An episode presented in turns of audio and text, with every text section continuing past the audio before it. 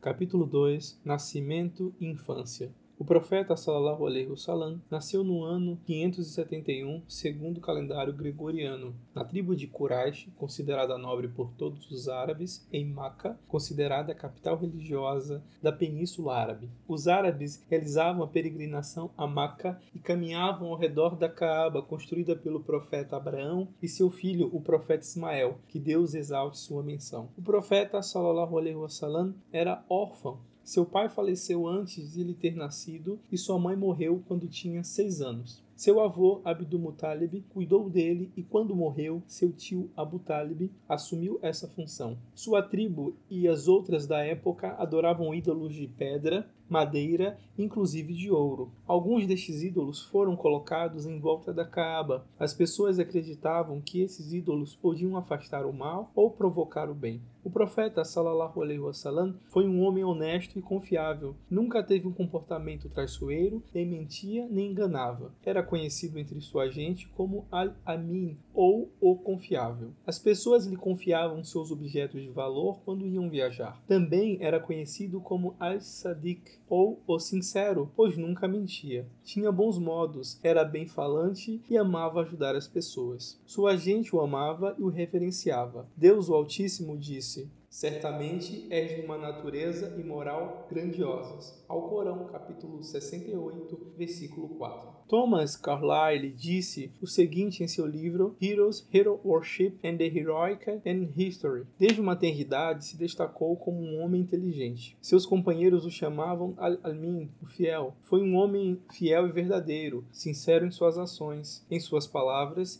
e em seus pensamentos. Sempre havia um significado no que fazia e dizia. Ainda que taciturno ao falar e calado quando não havia nada a dizer, era pertinente, sábio e sincero quando falava e sempre colocava um manto de luz sobre o assunto. E essas são as únicas palavras que, de verdade, vale a pena pronunciar. Na vida, descobrimos que era considerado um homem sólido, fraterno e genuíno. Personagem sério e sincero, mas ao mesmo tempo simpático, cordial, companheiro e inclusive jocoso, apesar de tudo, sempre ria. Há homens cujo riso é falso, como tudo que sai deles. Homens que não podem rir. Ele era um homem espontâneo, apaixonado, mas ao mesmo tempo justo e sincero. O profeta sallallahu alaihi wasallam gostava de se enclausular na caverna de Hira antes de se tornar profeta. Ficava ali muitas noites seguidas. Jamais enganou, não ingeria bebidas embriagantes, nem se inclinava ante um ídolo ou uma estátua. Tampouco jurava ante eles, nem lhes fazia oferendas. Foi pastor de um rebanho de ovelhas que pertencia ao seu povo. O profeta sallallahu alaihi wasallam disse: Todo profeta encomendado por Deus foi pastor de um rebanho de ovelhas. Seus companheiros lhe perguntaram: Inclusive tu, mensageiro de Deus? Ele respondeu: Sim, eu cuidei de um rebanho de ovelhas para o povo de Maca, coletado por Buhari. Quando o profeta Muhammad sallallahu alaihi wasallam cumpriu 40 anos, recebeu uma revelação divina. Encontrava-se na caverna de Hira. Aisha, que Deus esteja comprazido com ela, disse: O que primeiro recebeu o mensageiro de Deus, sallallahu alaihi wasallam, enquanto se encontrava na caverna de Hira em Maca, foram visões boas. Cada vez que tinha um sonho, fazia-se realidade e ficava claro como alvorecer. Mais tarde, o mensageiro de Deus, sallallahu alaihi wasallam, começou a amar o estar sozinho, meditando. Passava dias e noites inteiras para cumprir com seu propósito na caverna antes de regressar para sua família. Levava uma ração de alimentos para sua estadia. Quando voltava para sua esposa, Khadija, que Deus esteja comprazido com ela, buscava mais alimentos frescos e regressava à caverna para continuar meditando. A verdade chegou-lhe quando se encontrava na caverna de Hira. O anjo Gabriel, alayhi salam, se aproximou de Muhammad, sallallahu alayhi salam, e ordenou-lhe que lesse. Muhammad, sallallahu alayhi salam, respondeu-lhe: Não sei ler. Gabriel, alayhi salam, abraçou Muhammad, sallallahu alayhi salam, até que este não pôde mais respirar e o soltou. Ó oh, Muhammad, leia. Novamente Muhammad, sallallahu alayhi salam, respondeu: Não sei ler. Gabriel, alayhi salam, abraçou Muhammad, sallallahu alayhi salam pela segunda vez. Logo, ordenou-lhe que lesse pela terceira vez o abraçou fortemente, até que não pôde mais respirar, e o soltou, dizendo: Ó oh Muhammad, leia em nome do teu Senhor, quem criou todas as coisas, criou o homem de um zigoto. Leia que teu Senhor é o mais generoso. Ao Corão, capítulo 96, versículos 1 a 3. O mensageiro de Deus, sallallahu alaihi wasallam, regressou tremendo à sua casa, entrou e disse a Khadija: Cobre-me, cobre-me. Khadija, que Deus esteja comprazido com ela, cobriu Muhammad, sallallahu alaihi wasallam, até que ele se sentiu melhor. Logo contou a sua esposa o que lhe havia sucedido na caverna de Hira. Disse então: Temi por minha vida. Khadija, que Deus esteja comprazido com ela, tranquilizou Muhammad, sallallahu alaihi wasallam, dizendo: Por Deus, não deves te preocupar. Deus, o exaltado, nunca te humilharia. És bom com teus pares. Ajudas aos pobres e necessitados. És generoso e hospitaleiro com os teus hóspedes. Ajudas aqueles que necessitam. A dia que Deus esteja comprazido com ela, levou seu esposo Muhammad, sallallahu alaihi wasallam, casa de um primo seu, chamado Waraqah bin Nawaf bin Asad bin Abdul Uzar. Esse homem havia se convertido ao cristianismo durante a era pagã. Era escriba de escrituras hebraicas. Era um ancião que havia perdido a vista nos últimos anos de sua vida. Khadija, que Deus esteja comprazido com ela, disse a seu primo: Ó oh, primo meu, escuta o que teu sobrinho, quer dizer Muhammad, que Deus exalte sua menção, está pronto para contar-te. Waraqah disse: O que viste, querido sobrinho? O mensageiro de Deus sallallahu alaihi wasallam, contou-lhe o sucedido na caverna de Hira. Ao ouvir o relato, o Araka disse: Por Deus, é o anjo Gabriel, alaihi salam, quem apareceu ante o profeta Moisés, que Deus exalte sua menção. Tomara pudesse eu estar com vida quando teu povo te tire de Maca. O mensageiro de Allah, sallallahu alaihi wasallam, perguntou: Vão expulsar-me de Maca? O Araka respondeu afirmativamente, dizendo: Nunca um homem transmitiu uma mensagem semelhante a que levas contigo, sem que seu povo haja entabulado guerra contra ele. Se chego a ser testemunha disso, dar-te-ei meu apoio. O Araka faleceu pouco tempo depois desse incidente. As revelações também cessaram logo. Coletado por Bukhari. O versículo do Corão citado no Hadith anterior marca quando começou sua missão profética. Logo Deus exaltado revelou: Ó tu que te envolves no manto, levanta-te e adverte aos homens. Proclama a grandeza de teu Senhor, purifica tuas vestimentas. Sagrado Corão, capítulo 74, versículos 1 a 4. Este versículo do Alcorão marca o começo de sua missão como mensageiro. Com a revelação deste capítulo do Alcorão, o profeta sallallahu alaihi wasallam começou abertamente a convocar seu povo ao Islã. Começou com seu próprio povo. Alguns se negaram a escutá-lo porque os convidava para algo que nunca haviam visto antes. O Islã é uma forma de vida completa que trata de temas religiosos, políticos, econômicos e sociais. Além disso, a religião do Islã não os convocava apenas para que adorassem somente a Deus e que deixassem de lado todos os ídolos e coisas que adoravam. Também proibia coisas que considerava prazerosas, como a usura ou consumo de bebidas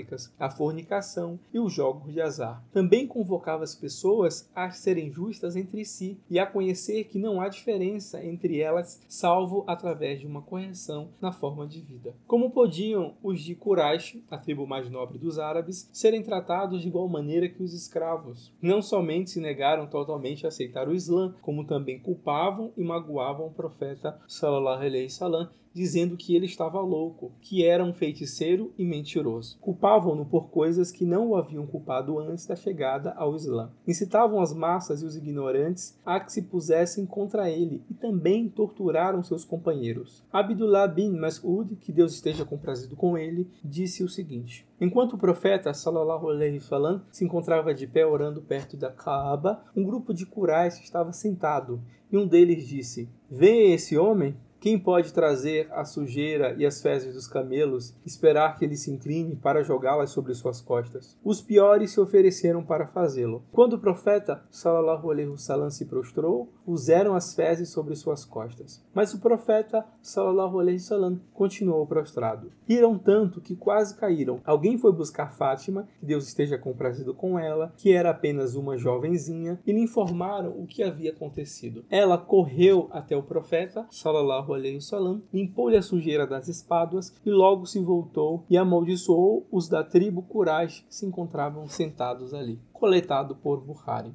Munir al-Azid disse: Vi o mensageiro de Deus dizer ao povo durante a era pagã o seguinte: testemunhem que não existe Deus digno de louvor, exceto Allah, se querem alcançar êxito. Alguns cuspiram em sua cara, outros lhe atiraram terra no rosto e outros insultaram até o meio-dia. Cada vez que uma menina se aproximava com a vasilha de água, ele lavava as mãos e o rosto e dizia: Ó oh, filha, não tenhas medo de que teu pai seja humilhado ou atormentado pela pobreza. Coletado por Muyan al-Kabir. Uwar bin Az-Zubair disse: Pedi a Abdullah bin Amr al-As que me contasse a pior coisa que os pagãos haviam feito ao profeta sallallahu alaihi wasallam. E ele me disse: Ukibar bin Mulay se aproximou do profeta sallallahu alaihi wasallam enquanto ele orava perto da Kaaba, ele retorceu sua túnica em volta do pescoço. Abu Bakr, que Deus esteja comprazido com ele, aproximou-se rapidamente, agarrou Uqba pelo ombro e o afastou dizendo: Vais matar um homem só porque proclama a Deus como seu Senhor, tem claros sinais do teu Senhor? Coletado por Buhari. Estes incidentes não detiveram o profeta sallallahu alaihi wasallam em sua prédica. Convocou ao Islã muitas tribos que vinham a Meca realizar a peregrinação. Alguns eram do povoado de Astrib, conhecido hoje como Madina, e juraram ser-lhes leais e ajudar-lhe se optasse por ir a Madina. Ele enviou Mus'ab bin Umair, que Deus esteja comprazido com ele, para que lhes mostrasse o Islã. Depois de todas as dificuldades que os muçulmanos tiveram que enfrentar por parte de seu próprio povo, Deus lhes permitiu emigrar de sua cidade para Madina. O povo de Madina os recebeu de uma maneira extraordinária. Madina se converteu na capital do Estado Islâmico e o ponto do qual começou a expandir-se a pregação do Islã. O profeta sallallahu alaihi wasallam instalou-se ali e mostrou ao povo a recitação alcorânica e a jurisprudência islâmica. Os habitantes de Madina se comoveram muito com os modos do profeta, amavam-no mais do que a si mesmos, esmeravam-se por servi-lo e gastavam tudo que tinham em sua homenagem. A sociedade era forte, seu povo era rico em termos de fé e eram muito felizes. O povo se amava e reinava numa verdadeira fraternidade entre as pessoas. Todos eram iguais, ricos, pobres, nobres, brancos, negros, árabes e não árabes, todos eram considerados iguais para a religião de Deus. Não havia nenhuma distinção entre as pessoas, salvo através da piedade. Assim que a prédica do profeta se expandira em Madina, os macanos atacaram o profeta sallallahu alaihi wasallam na primeira batalha do Islã, a Batalha de Badr. Esta batalha teve lugar entre dois grupos desiguais em armamento e preparação. Os muçulmanos eram 314, enquanto que os pagãos somavam mil homens apetrechados. Deus deu a vitória ao profeta sallallahu alaihi wasallam e seus companheiros. Depois dessa batalha, aconteceram muitas outras entre os muçulmanos e os pagãos. Depois de oito anos, o profeta sallallahu alaihi wasallam pôde preparar um exército de 10 mil homens. Empreenderam a marcha para Maca e a conquistaram, derrotando assim seu povo que o havia perseguido e torturado. Muitos muçulmanos, inclusive, haviam sido obrigados a abandonar suas propriedades e riquezas e fugir para salvar suas vidas. Derrotou-os de maneira decisiva e esse ano foi chamado de o ano da conquista. Deus o exaltado diz no Alcorão: Ó Muhammad, quando chegar o socorro de Deus e a vitória, a conquista de Maca, e vires os homens em tropéis na religião de Deus, glorifica e louva teu Senhor por isso e pede seu perdão é certo que ele é indulgente. Sagrado ao Corão, capítulo 110, versículos 1 a 3. Logo convocou o povo de Maca e lhes disse: Que pensam que vou fazer-lhe? Eles responderam: Só farás algo favorável. És um irmão e um sobrinho bom e generoso. O profeta sallallahu alaihi wasallam disse então: Ide, sois livres para fazer o que desejares. Coletado por Belhak. Essa foi uma das tantas razões pelas quais muitos deles aceitaram o Islã. O profeta sallallahu alaihi wasallam regressou logo a Madina. Depois de um tempo, o profeta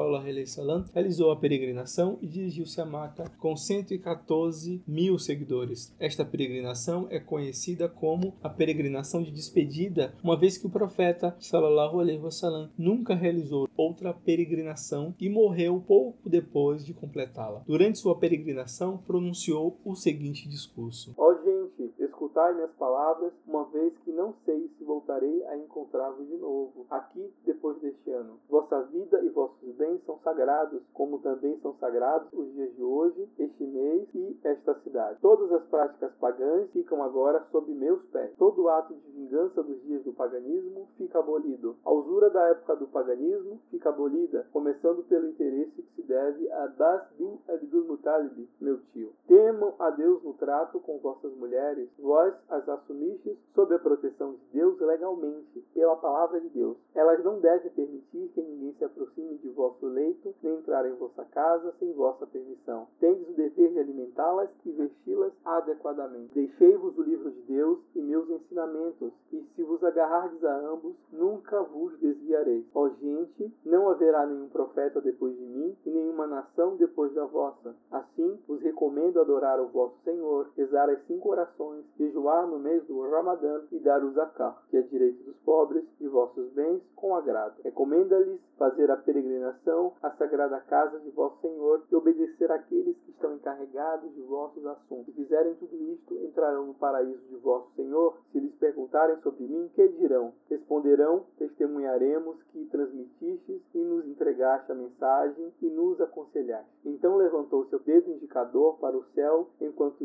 dizia: Deus seja testemunha. O profeta, sallallahu alaihi wasallam, morreu em Madina em 12 do mês lunar Rabi al-Zani do ano 11 da Hijra. O profeta sallallahu alaihi wasallam foi sepultado também em Madina. Os muçulmanos ficaram chocados ao tomar conhecimento de sua morte. Alguns companheiros não acreditaram no que ouviam. Umar, que Deus esteja comprazido com ele, disse: Quem disser que Muhammad morreu, eu decapitarei. Abu Bakr, que Deus esteja comprazido com ele, fez um discurso e recitou as palavras de Deus: Muhammad não é senão um mensageiro a quem precederam outros. Se morresse ou se o matassem, voltarias à incredulidade, mas quem voltar à incredulidade em nada prejudicará a Deus. Deus retribuirá aos agradecidos. Sagrado Corão, capítulo 3, versículo 144. Quando Umar, que Deus esteja comprazido com ele, ouviu este versículo, compreendeu que o profeta sallallahu alaihi wasallam havia morrido. O profeta sallallahu alaihi wasallam tinha 63 anos de idade quando morreu. Permaneceu em Meca durante 40 anos antes de ser indicado como profeta. Depois viveu ali outros 13 anos durante os quais conclamou as pessoas ao monoteísmo. Depois emigrou para Madina, onde viveu 10 anos. Ali recebeu revelações constantemente até que o Corão e a religião do Islã ficassem completos. George Bernard Shaw disse: Sempre tive um grande apreço pela religião de Muhammad devido à sua maravilhosa vitalidade. É a única religião que parece ter essa capacidade de assimilar as fases mutantes da existência e que a fazem atrativa para qualquer época e idade. Eu predisse que a fé de Muhammad seria aceita amanhã e já está sendo aceita na Europa hoje. Os eclesiásticos medievais, por ignorância ou fanatismo, pintaram o maometismo com as cores mais escuras. De fato, foram treinados para odiar tanto a Muhammad como a sua religião. Para eles, Muhammad era o anticristo. Eu estudei este homem maravilhoso e, em minha opinião, longe de ser chamado anticristo, deveria ser chamado de o salvador da humanidade. Fim do capítulo.